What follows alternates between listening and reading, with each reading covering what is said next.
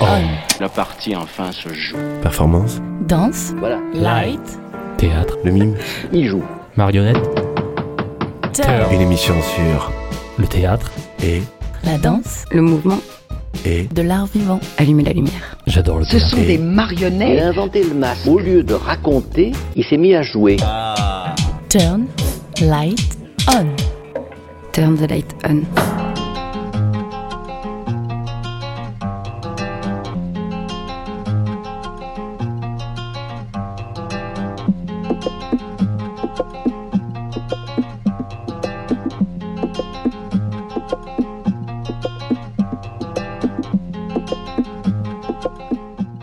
J'avais 6 ans, 11 mois et 20 jours quand Michel Berger est mort, terrassé par une crise cardiaque dans sa villa de Ramatuelle après une partie de tennis. C'était le 2 août 1992, je passais mes vacances dans une maison à quelques mètres de la sienne.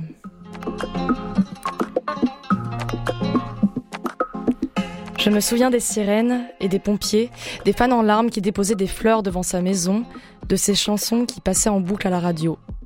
C'est ce jour-là que j'ai pris conscience de la mort et surtout du fait que tout a une fin.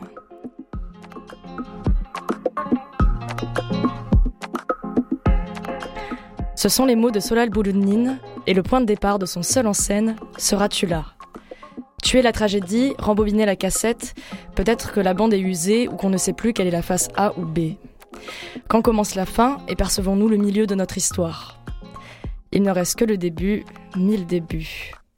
La finitude des choses, ça aussi ce sont tes mots, Solal. Bonjour. Bonjour.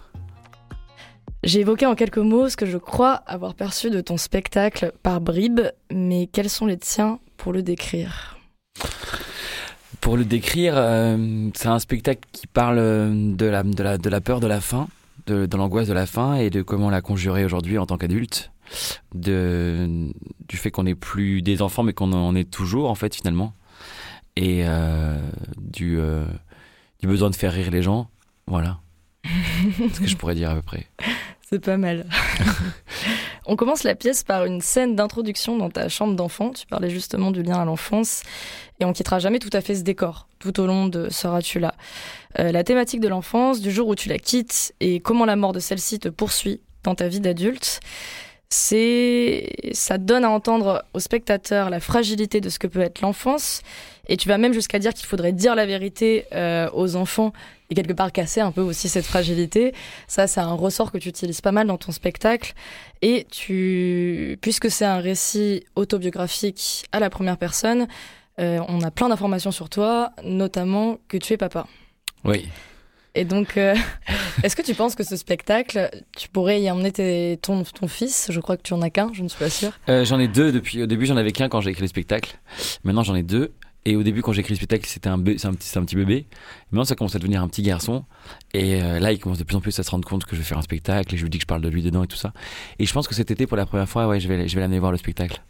Donc, euh, tu penses que ce spectacle, euh, il est aussi à destination des enfants euh, Bah, franchement, je, je pense qu'il y, a des- il y a des trucs vraiment. euh, on, nous, on s'était dit à partir de 15 ans qu'il y avait quand même pas mal de choses qu'on pouvait euh, comprendre, mais mon fils, il est très en avance, bien sûr.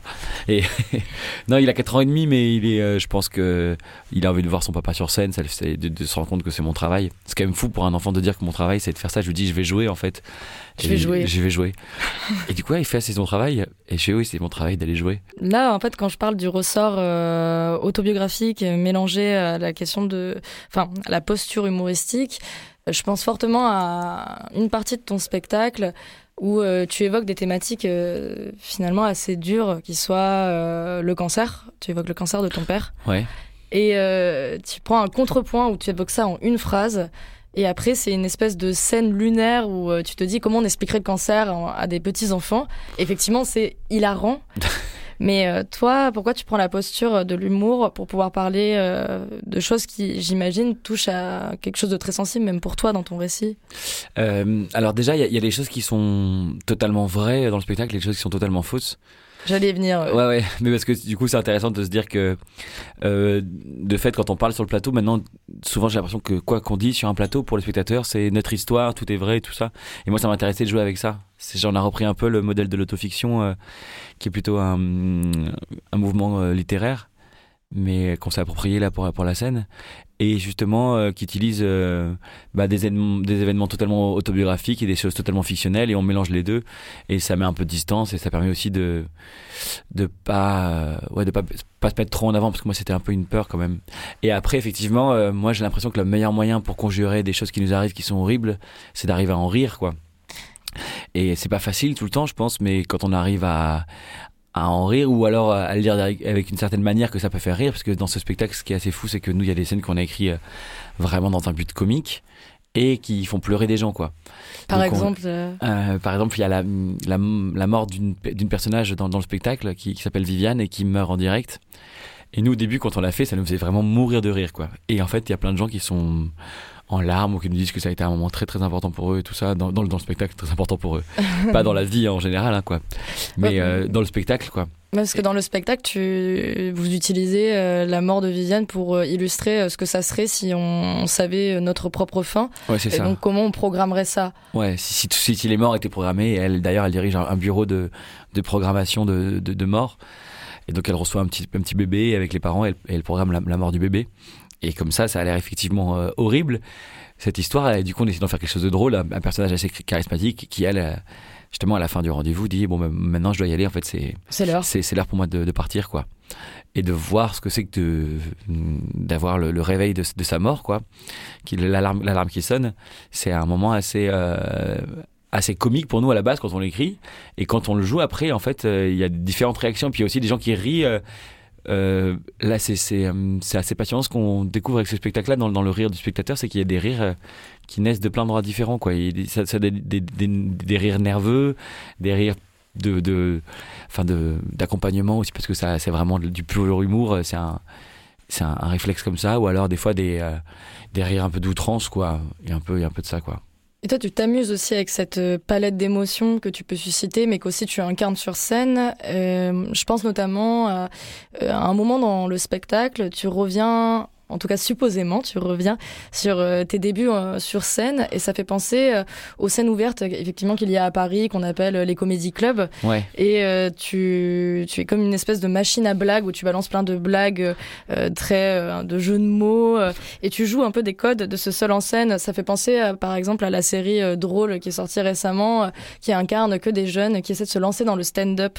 Ouais. Et spontanément, je me suis posé la question pendant toute cette scène que tu joues où c'est voilà le seul en scène version les codes du, du, débutant stand-up. Euh, il y a une forme de cynisme et euh, je me suis demandé si euh, toi c'est aussi une forme de critique de ces scènes ouvertes ou pas du tout?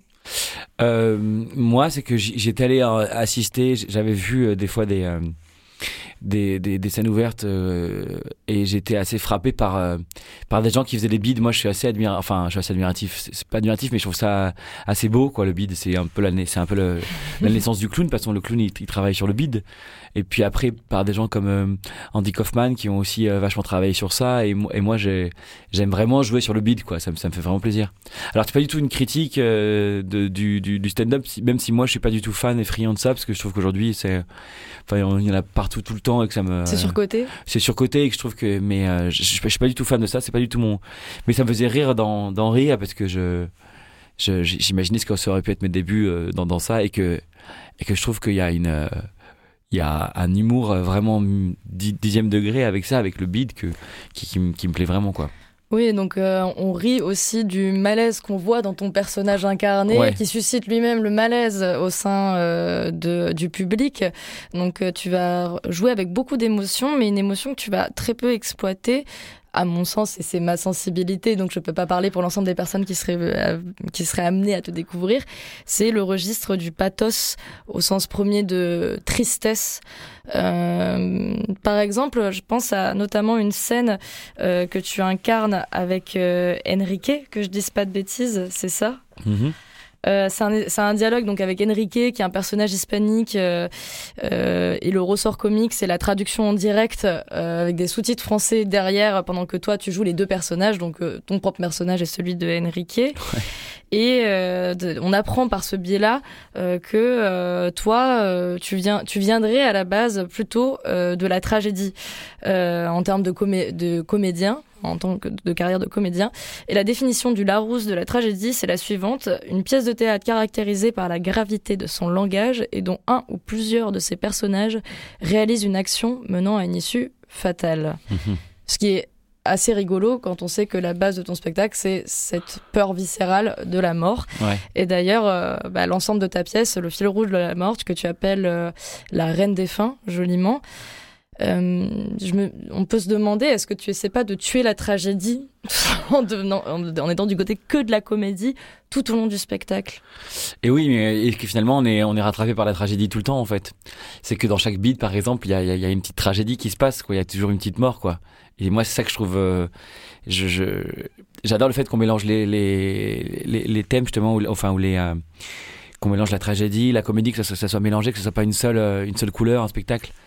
Et euh, enfin en tout cas c'était euh, un peu notre ambition pour ce spectacle là quoi. C'était que ça fasse rire mais pas que et et de mélanger tout ça. De toute façon on parle d'un thème qui est tellement tellement fort que de base on part avec un thème tragique quoi donc c'était euh, Et en même temps, c'est ça, c'est qu'on on ressent pas cette tragédie de la mort parce qu'il y a ce détournement par plein de biais humoristiques, Ouais, de ouais. facéties presque. c'est ça ouais et donc c'est pour ça que c'était ouais un petit peu un, un- un petit un de nez à, à tout ça euh, qu'on voulait faire avec avec le fait que qu'à mon sens on, rigole tout le temps. Enfin l'humour euh, presque quelque chose d'un petit peu euh, euh, basique j'ai envie de dire mais que tout le monde sait c'est que l'humour naît tout le temps de situations vraiment tragiques. Enfin il y a quelque chose qui euh, on, les meilleurs personnages les meilleures situations c'est des situations qui sont qui sont tragiques.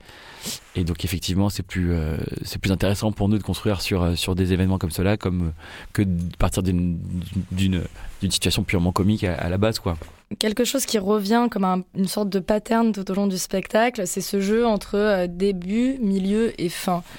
Tu, euh, tu la joues à la Tarantino euh, en, en bloquant complètement, en, en disséminant ton propre scénario, en disant bon on va jouer, je sais même plus l'ordre quoi. C'est, Ouais, ouais. euh, ouais c'est un peu compliqué ouais et c'est le principe, c'est Bien de sûr, ouais. sortir de la chronologie pour aller contre la fin. Mais ça, ça aussi, ouais, ouais, bien sûr, c'était de- le posture, euh, la posture au début un peu absurde de dire qu'on commence le spectacle par la fin, vu qu'il y a une angoisse de la fin pour l'éviter. Et finalement, on se rend compte que si on commence par la fin, et ben, euh, le début devient une autre fin finalement. Enfin, il y a tout qui, qui s'inverse, quoi.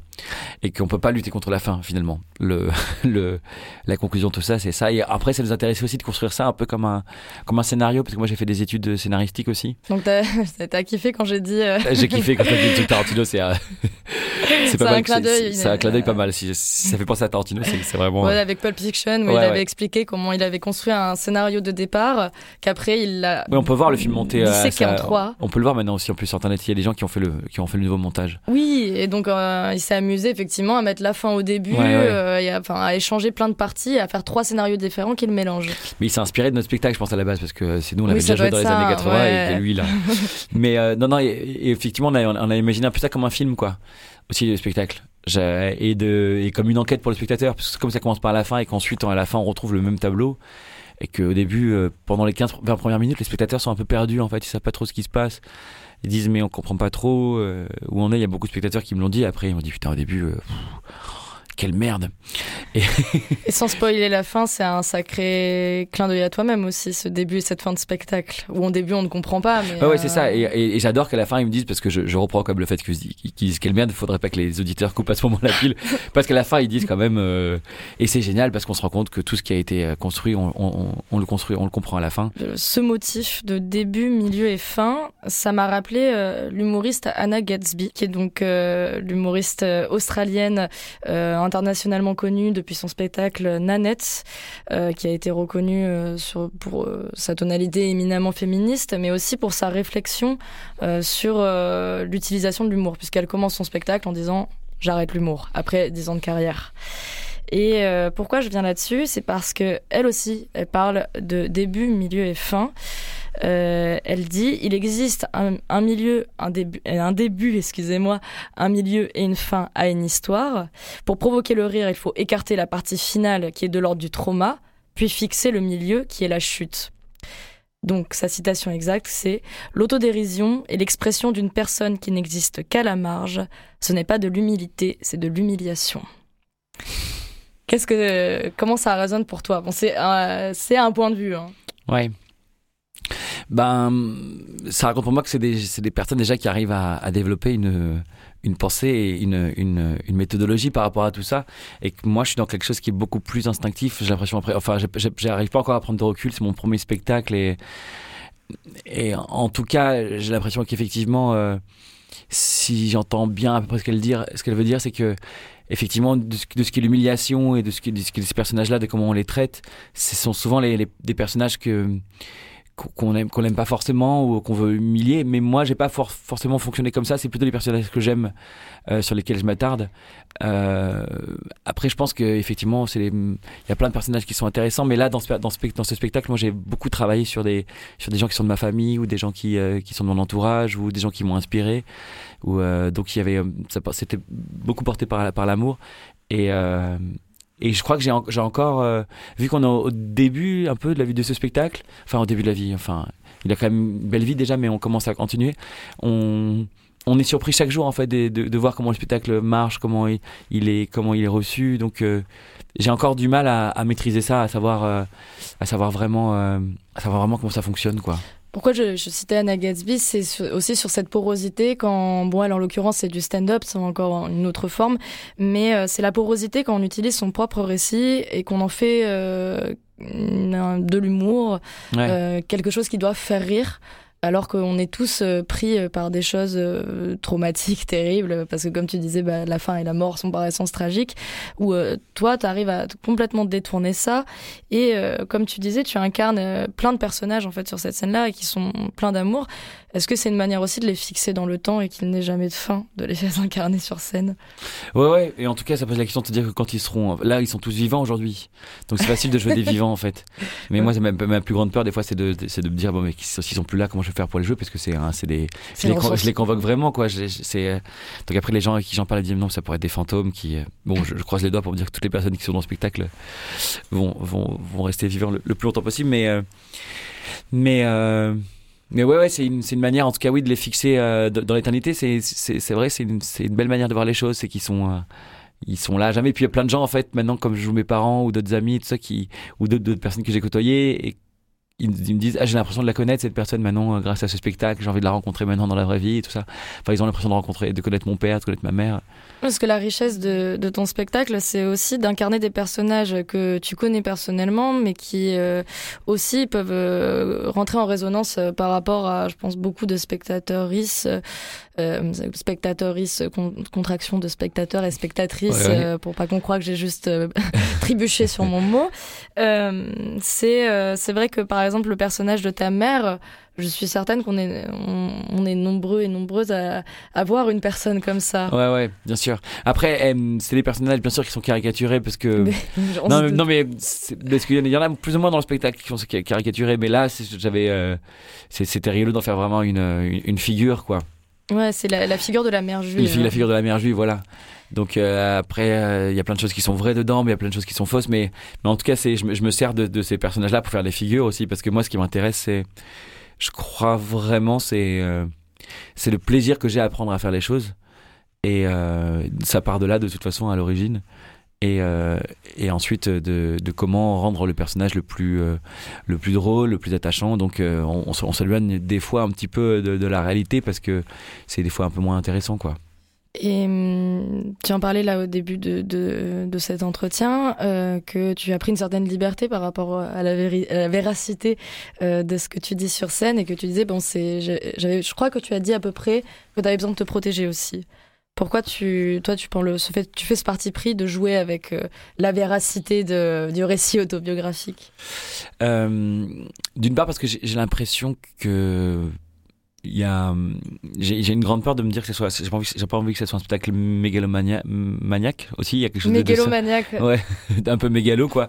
Où euh, il y a un truc où je raconte ma propre histoire tout est tout sur moi j'avais besoin de prendre du recul avec ça c'est pour, pour, ça qu'il y a l'histoire de Michel Berger aussi qui qui euh, qui est très important parce qu'il y a ce mythe là cette légende ce, ce point commun qu'on a avec les spectateurs et il est là aussi pour parler euh, de la grande histoire. Moi je parle je dis que ça c'est la grande histoire et que moi c'est la petite histoire mais que les deux se rejoignent et ensuite, euh, parce que je pense que je suis assez pudique aussi, il y a quelque chose que. Enfin, je suis assez pudique. C'est bizarre de dire ça après un spectacle. Non, mais c'est bizarre de dire euh, ça après ce spectacle, parce que je pense que les. Euh, mis à part le fait que j'ai peur de la mort et que je sais qu'on a, j'ai un enfant je, je, je dis pas je dis pas grand chose moi il y, y a plein de choses qui sont vraiment fausses quoi je je je je, je- pense qu'il y a plein de choses que je pourrais dire de moi que je dis pas C'est vrai que par exemple la réflexion que faisait Anna Gatsby euh, sur euh, la, la, nuance est très poreuse entre l'humilité et l'humiliation par l'humour. Elle l'utilise parce que c'est très appliqué aussi à sa vie où elle, elle a le choisi le parti pris euh, que tout ce qu'elle raconte sur scène en fait c'est vrai. Ouais. C'est juste qu'elle arrête une partie de l'histoire. Et euh, ça, c'est une manière de, peut-être se réapproprier aussi son récit. Toi, tu considères qu'à un endroit, euh, là, ce seul en scène, seras-tu là? Ça te permet de te réapproprier une, histoire ou de la raconter différemment, de t'incarner toi différemment? Ouais, ouais, il y a. Il y a une manière. euh, en fait, j'ai travaillé longtemps avec Alexandre Tobelem, qui est, avec qui je travaille encore, qui est metteur en scène marseillaise. euh, et on a travaillé sur un, monologue euh, qui s'appelle Italie-Brésil 3 à 2, qu'on a joué pendant longtemps avec Jean-Marc Montera, qui était à la guitare. Et, euh, David Enya, c'est un auteur euh, qui est très intéressant. Il a écrit, il a écrit ce monologue-là où il raconte son histoire euh, personnelle, notamment là dans Ita- Italie-Brésil. C'est un match qui a eu en 1982 euh, où l'Italie a gagné la Coupe du Monde alors qu'ils n'étaient pas du tout les favoris. Donc il raconte cette histoire un peu. Ce, ce- ce roman national. Et en même temps il raconte euh, son histoire personnelle l'histoire de sa famille de son oncle de ses parents de son frère de comment lui il a vécu tout ça et de tout ce qui se passait autour euh, autour du poste. Et, hum, et moi j'ai été vraiment frappé de je crois inconsciemment de, de voir comment on pouvait se raconter d'une manière euh, aussi aussi belle tout en gardant pas mal de choses en fait tout en ne se livrant pas totalement quoi C'est une forme d'humilité? Ouais, peut-être, euh, ou alors une, une, une sorte d'humilité, ou alors une, une sincérité, mais qui, qui, euh, qui est accompagnée euh, d'autres choses aussi, d'une histoire plus grande, quoi. Et, et, et inconsciemment, je pense que ça m'a- ça m'a ça m'a vachement, ça m'a vraiment marqué, puisque je l'ai joué longtemps, longtemps, longtemps, et que ça m'a poussé aussi à prendre confiance, à dire, ben moi, peut-être que je pourrais raconter mon histoire, mais en racontant quelque chose d'autre, et aussi en, en essayant de pointer du doigt ce, ce dont j'ai vraiment envie de parler, et au- autour de, de, de raconter d'autres choses, et, et vraiment encore, je reviens encore une fois sur ça, c'est vraiment le vraiment de trouver l'en- l'endroit euh, de plaisir quoi, de, de jouer de jouer des personnages, de jouer des situations, de de, de se dire euh, qu'est-ce que j'aimerais euh, qu'est-ce que j'aimerais voir quoi, qu'est-ce que j'aimerais faire, qu'est-ce que j'aimerais Une des choses qui, je crois, en termes d'information est juste à ton sujet, c'est que tu es marseillais. Oui. Et euh, un des personnages qui incarne cette part-là euh, de ton enfance qui est mise en scène, c'est euh, l'entraîneur de foot euh, qui sert aussi à parler des frustrations enfantines. Ouais. Euh, personnage assez drôle qu'on reconnaît évidemment à l'accent et à la dégaine, puisque tu arrives à faire parfaitement l'attitude de l'entraîneur de foot comme on peut l'imaginer. et euh, reste qu'en dehors de ce personnage, on peut voir euh, comme une fresque personnelle de euh, ton père chirurgien, ta mère la mère juive, un- plein de personnages. Et euh, c'est le seul qui incarne cet attachement-là euh, en termes de décor. Et pourquoi toi tu... Ben, quelle est la place du décor de Marseille dans ta vie et là dans ce spectacle? Pourquoi tu l'as pas choisi euh, de encore plus mettre en avant Marseille? Et ben, c'est rigolo parce qu'en fait, au début, à la base, le spectacle, on l'a écrit avec Maxime Nicolas Jack et Olivier Veillon. Et, euh, et François Duguay aussi qui, qui lui a écrit tout ce qui est l'ima, tout ce qui est lumière et, et euh, la vidéo et, et le son. Euh, au début, ce spectacle, à la base, quand on a commencé vraiment, et on a commencé avec Maxime tous les deux, on a écrit un monologue d'un personnage marseillais qui s'appelait Trevor et qui durait une heure et demie. Donc c'était un, un personnage qui s'appelait Trevor, qui était un mythomane et qui racontait toute sa vie, euh, de ses aventures euh, amoureuses avec François Hollande, à la construction du tennis de Michel Berger, que d'histoires de, de mythos. C'était une heure et demie d'un mythomane marseillais qui racontait ça. Et on a fait une première étape euh, comme ça de création et on a joué une heure et demie. Et en fait, au bout d'une heure et demie, moi, je j'avais aucun plaisir à, à faire ça. J'avais plus de plaisir à faire l'accent marseillais pendant une heure et demie. et finalement, après, on a écrit ce nouveau spectacle. Et Trevor, il était tout le temps à un endroit, il revenait, il revenait. Puis finalement, il a disparu totalement du spectacle. On n'arrivait plus à lui trouver une place. C'était vraiment une place gratuite. Il a totalement disparu alors qu'à la base, c'était vraiment un spectacle qui parlait de. Marseille, quoi. Mm. Et, euh, et donc il y a quand même le, c'était, euh, et euh, il y avait quand même à la fin du spectacle, il y avait un personnage qui s'appelait Trevor qui revenait euh, parce qu'on avait besoin d'une figure marseillaise pour la fin du spectacle et on a choisi Patrick Bosso parce que ça, ça, ça collait, euh, ça collait très bien avec le, l'histoire, le récit et, de- et, et le rapport que j'avais avec lui dans mon enfance et ce, ce, ce euh, et cet entraîneur de foot quoi. Mais euh, c'est, parti de là quand même. C'est parti, c'est parti de Marseille quand même. Oui, parce que donc tu tombes pas non plus dans le l'écueil euh, de du ressort humoristique que peut être Marseille et tous ses codes. Peut-être qu'elle se situe là ton identité marseillaise. Ouais, je sais pas. Après, j'ai euh, j'ai vécu 10 ans à Marseille quand j'étais petit. Après, j'étais plutôt euh, vers Toulon et après je suis revenu plus tard à Marseille. Mais euh, mais j'ai une vraie euh, fascination. Et c'est vrai que je suis, je suis souvent euh, frustré de voir comment elle est traitée cette ville euh, d'un point de vue euh, que ce soit dans la comédie ou dans- au cinéma sauf, sauf dans- dernièrement là, dans Sherazade où je trouvais que c'était euh, pour une fois il y avait une vision de Marseille qui était euh, qui était fine et, euh, et assez euh, assez puissante. Mais euh, mais par contre c'est une ville très inspirante et je suis sûr que j'aimerais beaucoup faire d'autres choses par rapport à, à Marseille. Et est-ce que tu, tu es arrivé au bout de ce, de ce récit autobiographique Est-ce que c'est quelque chose que tu vas réutiliser plus tard dans d'autres de tes spectacles? Ben, je suis un peu coincé avec ça parce que j'ai l'impression que j'ai dit beaucoup de choses déjà. Et quand j'imagine qu'est-ce qu'on pourrait écrire d'autre, euh, je suis un peu, euh, un peu, euh, un peu battu d'avance parce que je me dis que il y avait un, un, comique qui disait ça. J'ai perdu le nom, mais il dit que selon lui, il y avait des spectacles à faire, un à 30 ans et un à 70 ans, quand on a commencé à avoir ses premières peurs et quand on a, quand on les a plus à la fin. Et euh, donc moi, j'ai l'impression que quand quand j'aurais vécu encore d'autres choses, je pourrais la raconter. Mais là aujourd'hui, j'ai pas grand-chose à raconter. Et, puis euh, c'est assez beau de voir un spectacle qui vit pendant, pendant longtemps aussi, ça, donne le temps. Et là je pense qu'avec Maxime et Olivier, on a envie de, de peut-être réfléchir à d'autres formes, de, de, faire des, de faire des choses, pas forcément pour la scène, peut-être pour, pour l'image. Ou... On a assisté à la première de Soratula euh, au théâtre Les Bernardines euh, au moment où on discute maintenant.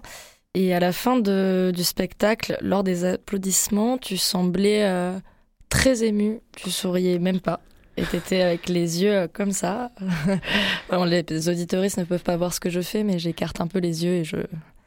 Ouais. Euh, c'est un, moment toujours particulier pour moi, les applaudissements. Là, d'autant plus à Marseille, comme c'est assez émouvant de venir jouer ce spectacle-là.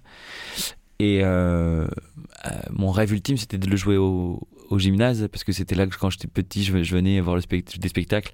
Malheureusement, il est en travaux, et puis bon, voilà, du coup, la question ne s'est pas posée. Du coup, on nous a proposé de jouer au Bernardine, mais c'était un lieu aussi qui m'est très cher, parce que c'est là-bas que j'ai fini.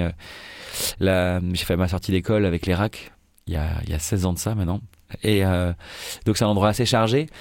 Et puis euh, les applaudissements, c'est toujours un moment où moi je suis très très perdu en fait, parce que pendant une heure et demie j'avais un masque, je joue plein de personnages, et là tout tombe et euh, et je suis euh, pour le coup, T'es à nu. je suis un peu à nu ouais. Et d'ailleurs hier je me suis un peu euh, engueulé par une, une amie à moi qui était la spectatrice qui m'a dit mais pourquoi t'es pas revenu aux, aux applaudissements à la fin? Il en restait encore. Je suis toujours un peu, je suis très, je suis assez mal à l'aise pendant ce moment-là moi. C'est génial parce que en fait je- des fois je réalise pas aussi. C'est 1h20 où euh, on se donne, on se donne, on se donne, on se donne, et d'un coup, il y a un coup de sifflet, c'est fini, et on a oublié un peu que tout avait commencé, quoi. Et c'est la fin déjà. Et euh, La fameuse. la fameuse. et c'est un peu, ouais, je suis, un- je suis- je suis tout le temps euh, surpris par ça, quoi. En tout cas, c'est pas tout à fait fini puisque euh, tu vas présenter encore ce- le spectacle Seras-tu là euh, jusqu'au samedi 14 mai? Ouais. C'est quasiment tous les jours Oui, sauf le dimanche et le lundi, ouais. à 20h. Et à 19h le mercredi. Et dernière chose avant qu'on se quitte, si tu devais choisir une seule musique de Michel Berger, ce serait laquelle? Ah là, c'est une question horrible, ça. On se quitte en émotion ou? Ouais, ouais, ouais. Ah, c'est pour finir. Ouais, Bah, celle pour- de pour- la fin. Bah, Seratula, elle est magnifique, mais euh, si si c'est pour, euh, pour finir en, en, en gaieté un peu, il y a celui qui chante quand même, qui, est, qui fait du bien. Merci Solal. Merci à toi. Celui qui chante son histoire, à notre histoire,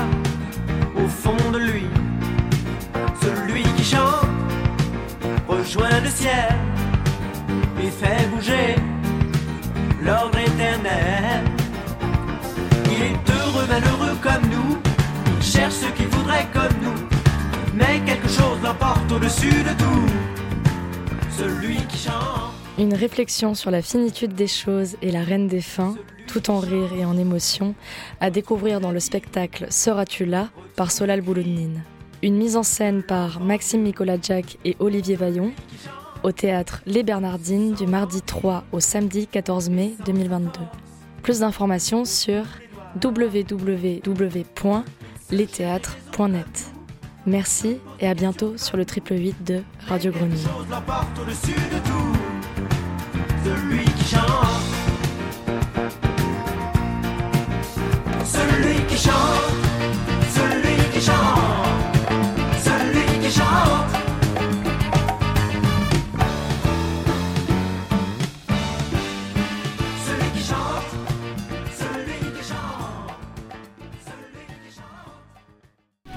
Que du théâtre. Off, La partie enfin se joue. Performance danse, Voilà. light, Théâtre, Le mime Il joue. marionnette, Il s'est mis à jouer. Sur Radio Grenouille. turn, light, on. Turn the light Off,